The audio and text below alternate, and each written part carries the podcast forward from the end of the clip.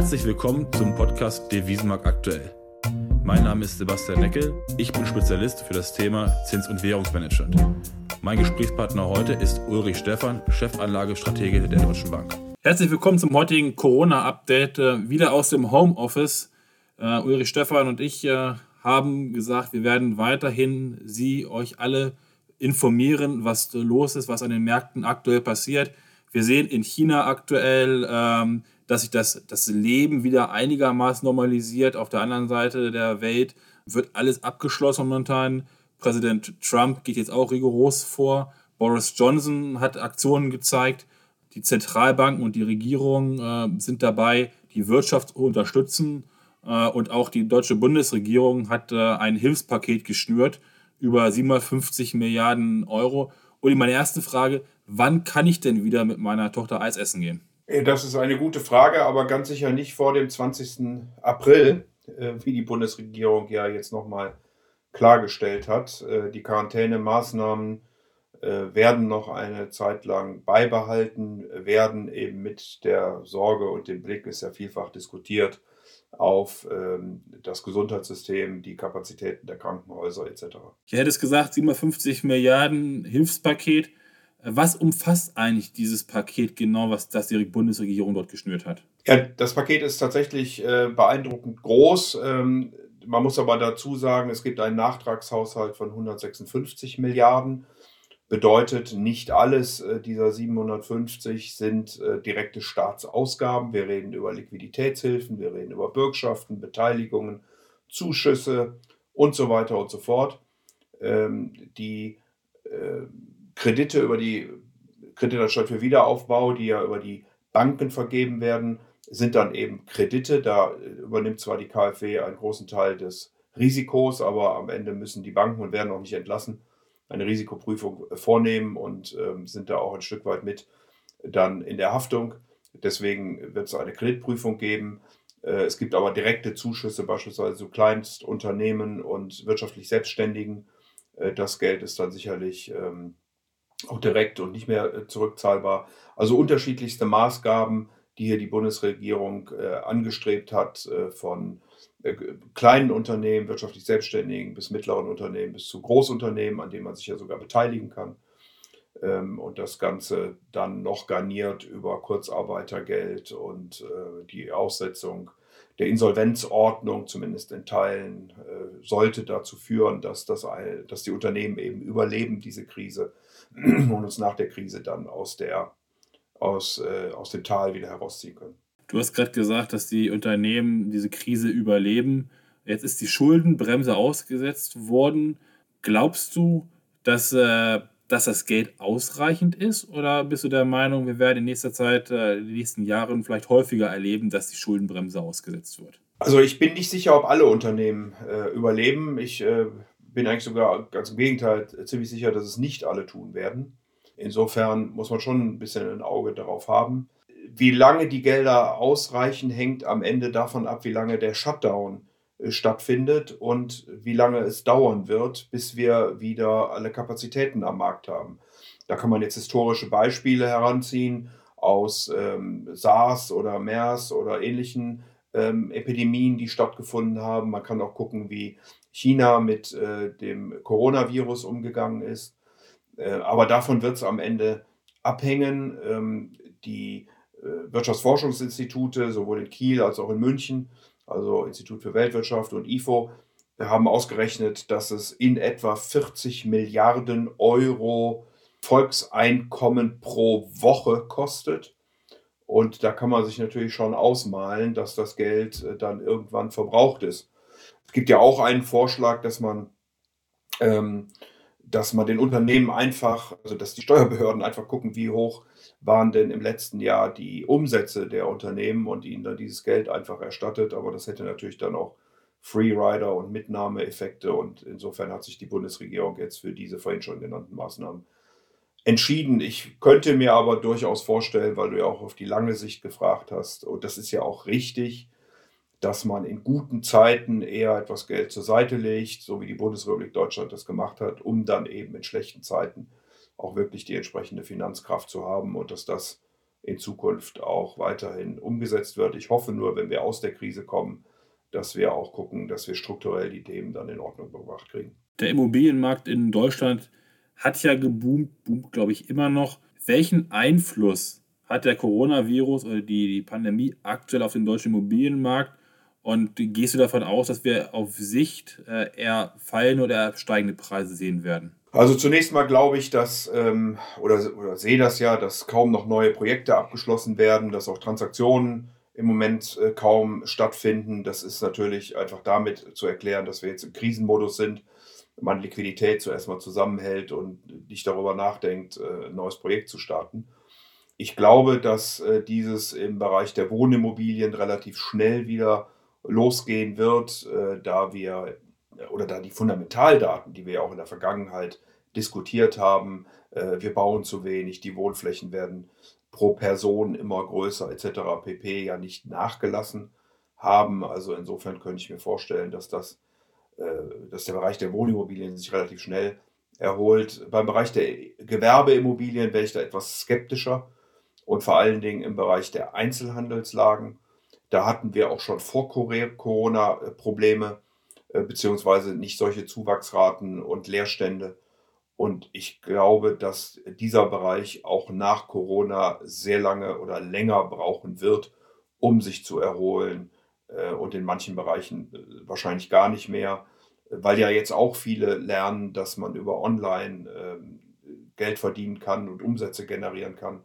Und ich könnte mir durchaus vorstellen, dass gerade im Bereich des Einzelhandels hier nach der Krise äh, auch deutlich mehr über äh, Online- und Lieferservice funktioniert als über den stationären Handel. Du hattest gerade über den Punkt nach der Krise gesprochen. Wenn wir Richtung China gucken, da scheint es ja so, dass sich das öffentliche Leben wieder normalisiert, ähm, dass Büros und Fabriken wieder geöffnet werden und die, die Wirtschaft nach und nach hochgefahren wird.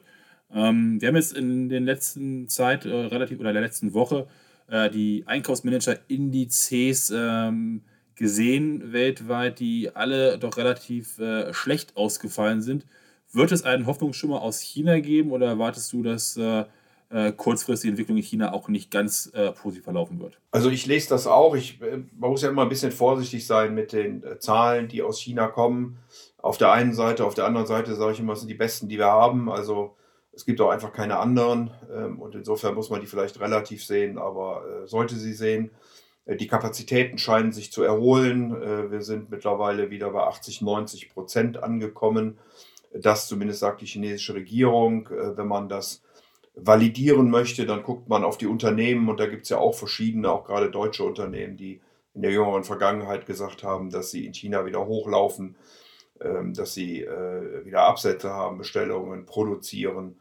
Ähm, und insofern scheint China da doch einen gewissen Hoffnungsschimmer zu geben. Wir werden diese Woche die Stimmungsindikatoren, du hast es angesprochen, sehen und ich würde davon ausgehen, dass auch da, also da zumindest wäre meine Hoffnung, dass wir auch da eine gewisse Erholung dann erwarten dürfen. Du hattest gesagt, in China 80, 90 Prozent wieder hochgefahren.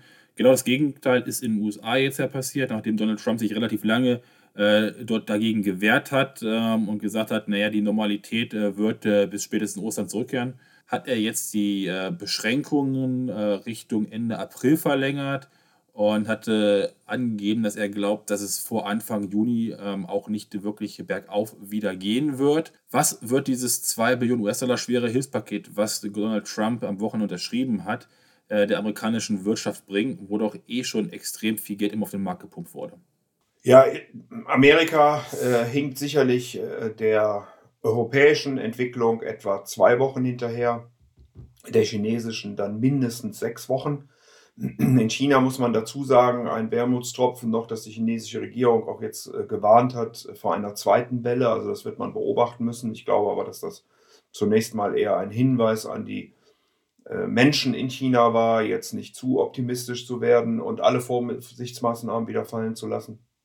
So insofern rollt das jetzt in den USA an. Äh, Donald Trump und auch die Gouverneure haben entsprechend reagiert, äh, auch mit Shutdowns, äh, zuerst an der Ostküste in Kalifornien, in Washington und zunehmend über das Land. Vorwahlen sind ausgesetzt etc. pp. Da werden die Zahlen in jüngster Zukunft wahrscheinlich nicht besser werden. Donald Trumps Stimmungswerte haben trotzdem zugelegt, weil man ihm, obwohl seine anfänglich etwas widersprüchlichen Aussagen hier ein gutes äh, Krisenmanagement kontrastiert. Und der amerikanische Kongress hat ja mittlerweile, und Donald Trump hat es auch unterschrieben, dieses 2 Billionen ja, Fiskalprogramm, was dort verabschiedet worden ist. Es ist äh, das größte Haushaltsdefizit ähm, nach dem Zweiten Weltkrieg, also in Friedenszeiten.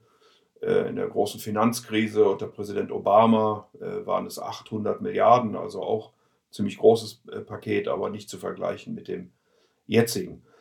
Ähm, nochmal, das ganze Sozialsystem ist ein anderes und insofern haben die Amerikaner sich beispielsweise auch zu Helikoptergeld entschlossen, also buchen den Haushalten direkt 1200 Dollar äh, ein, damit sie auch diese Quarantänemaßnahmen überhaupt aushalten können. Also wenn man eben kein Kurzarbeitergeld, keine Arbeitslosenversicherung hat, wie wir das in äh, Kontinentaleuropa kennt, äh, dann gehen die Leute eben äh, trotzdem zur Arbeit, weil sie sich irgendwie ernähren müssen. Und das versucht man damit in den Griff zu bekommen. Man vergibt Kredite vor allen Dingen an kleinere Unternehmen.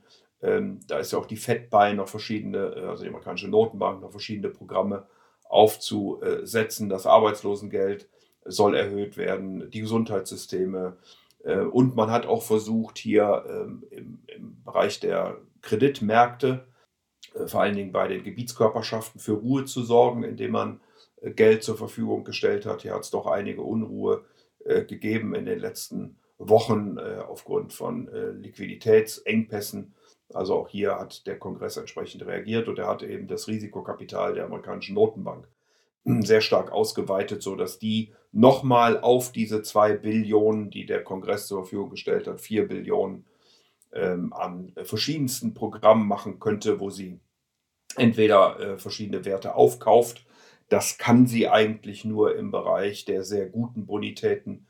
Sie kann aber auch schlechte Bonitäten als Besicherung entgegennehmen. Und wie gesagt, dafür braucht sie dann einen entsprechenden äh, Risikorahmen. Und der ist hier von, vom amerikanischen Kongress eben in einer doch größeren Art und Weise aufgestockt worden. Also das wird schon was be bewirken.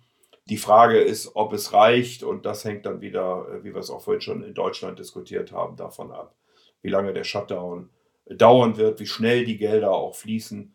Also auch hier werden sicherlich äh, das ein oder andere Unternehmen äh, diese Krise äh, nicht überleben. Aber wie gesagt, für viele andere ist das jetzt im Moment mal Krisenmodus ähm, und hilft, also die allerschwierigsten Dinge ähm, bewerkstelligen zu können. Aber liegt es eigentlich nicht äh, auf der Hand, dass nochmal nachgebessert werden muss, wenn man sich überlegt, ähm, Erstanträge auf Arbeitslosenunterstützung letzte Woche sind in die Höhe geschossen, ähm, plus 3,3 Millionen. Äh, ich glaube, so hoch war der Zuwachs noch nie. Rekord, ja. Und wenn man dann noch ähm, in Betracht zieht, dass äh, James Bollard, der Präsident der Fed von St. Louis, gesagt hat, dass er bis zu 46 Millionen Stellen als gefährdet ansieht, da reichen noch zwei Billionen nie nimmer aus, oder? Also wenn äh, das kommt mit den, äh, mit den über 40 äh, Millionen Arbeitslosen und einer Quote, die er da ja auch ähm, in den Raum gestellt hat, dann, äh, dann sicherlich nicht. Aber äh, das war, glaube ich, auch sein äh, Szenario, wenn der Kongress und die amerikanische Notenbank nicht weiter agieren. Sie haben ja mittlerweile weiter agiert. nichtsdestotrotz müssen wir wohl damit rechnen, dass die Arbeitslosigkeit natürlich raufgeht viele Ökonomen rechnen irgendwo mit 10 bis 15 Millionen Arbeitslosen in den USA. Wie schnell das geht, hat man ja jetzt schon an diesen Neuanträgen auf Arbeitslosengeld äh, gesehen. Äh, Ende der Woche kommt der Arbeitsmarktbericht in den USA, da wird man sicherlich sehr genau hingucken. Vorher nochmal die neuen Anträge auf Arbeitslosengeld. Also das wird schon eine spannende Entwicklung sein und äh, sicherlich ein wichtiger Gradmesser für die Politik, aber auch für die Geldpolitik wie man weiter äh, ver, verfährt. Äh, denn wir wissen ja alle, dass auch die amerikanische Notenbank nicht nur wie die europäische die Geldwertstabilität als Ziel hat, sondern äh, eben auch den Arbeitsmarkt. Und deswegen wird man mit einem sehr deutlichen Auge auf diese Zahlen äh, gucken. Ich denke ja auch gerade vor allem vor dem Hintergrund, ähm, dass die Arbeitslosigkeit in den letzten zehn Jahren ja in den USA doch relativ stark gesunken ist, äh, wohingegen natürlich die Ausfallrate bei den Konsumentenkrediten in den letzten fünf Jahren wiederum stark angestiegen ist. Das heißt, die Schere geht ja auch extrem auseinander. Ja, das, ähm, äh, das ist so. Und jetzt mit Arbeitslosigkeit werden wahrscheinlich auch noch mehr Kredite ausfallen. Ähm, deswegen sind die Finanzwerte ja auch nicht so äh, richtig gut performend im Moment am Aktienmarkt oder auch am Rentenmarkt, die Anleihen. Also da befürchtet man natürlich Ausfälle und dann auch Rückwirkungen auf die Finanzwerte. Ähm, der ganze Retail-Bereich ist davon äh, betroffen, also vor allen Dingen bei den Gütern, die man nicht unbedingt für das tägliche Leben braucht. Äh, das ist so. Und auch da wird man natürlich hingucken, weil es dann ja wiederum äh, Spiraleffekte gibt, die dann wieder zu Entlassungen führen, etc. Äh, also da wird sowohl die Politik wie auch die Notenbank ein großes Augenmerk drauf haben. Äh, aber es ist genauso richtig, dass man mit diesen Maßnahmen nicht die Wertschöpfungsketten am Laufen halten kann, dass man nicht das Virus besiegt. Es geht jetzt darum, dass man die Lage beruhigt in dieser Krise, dass man die Unternehmen am Leben hält, dass man ähm, den Menschen so viel Geld gibt, dass sie sich davon ernähren können und äh, dann müssen wir, glaube ich, nach der Krise genau gucken, wie man denn dann weitergeht und was man für Konjunkturprogramme auflegen möchte. Auch da hatten ja die Amerikaner schon drüber gesprochen, aber beispielsweise Olaf Schulz, Scholz und Peter Altmaier auch hier für Deutschland, dass man im Herbst dann nochmal eine Unterstützung für die Wirtschaft rausgeben wird. Unterstützung für die Länder, für die Wirtschaft ist ja auch das, was ähm, die Europäische Zentralbank momentan macht. Ähm, sie hat ein Anleihenkaufprogramm aufgelegt, da hatten wir beim letzten Mal drüber gesprochen. Ähm, sie hat die Auflockerung der Kapitalschlüssel für Anlagenkäufe ähm, verkündet.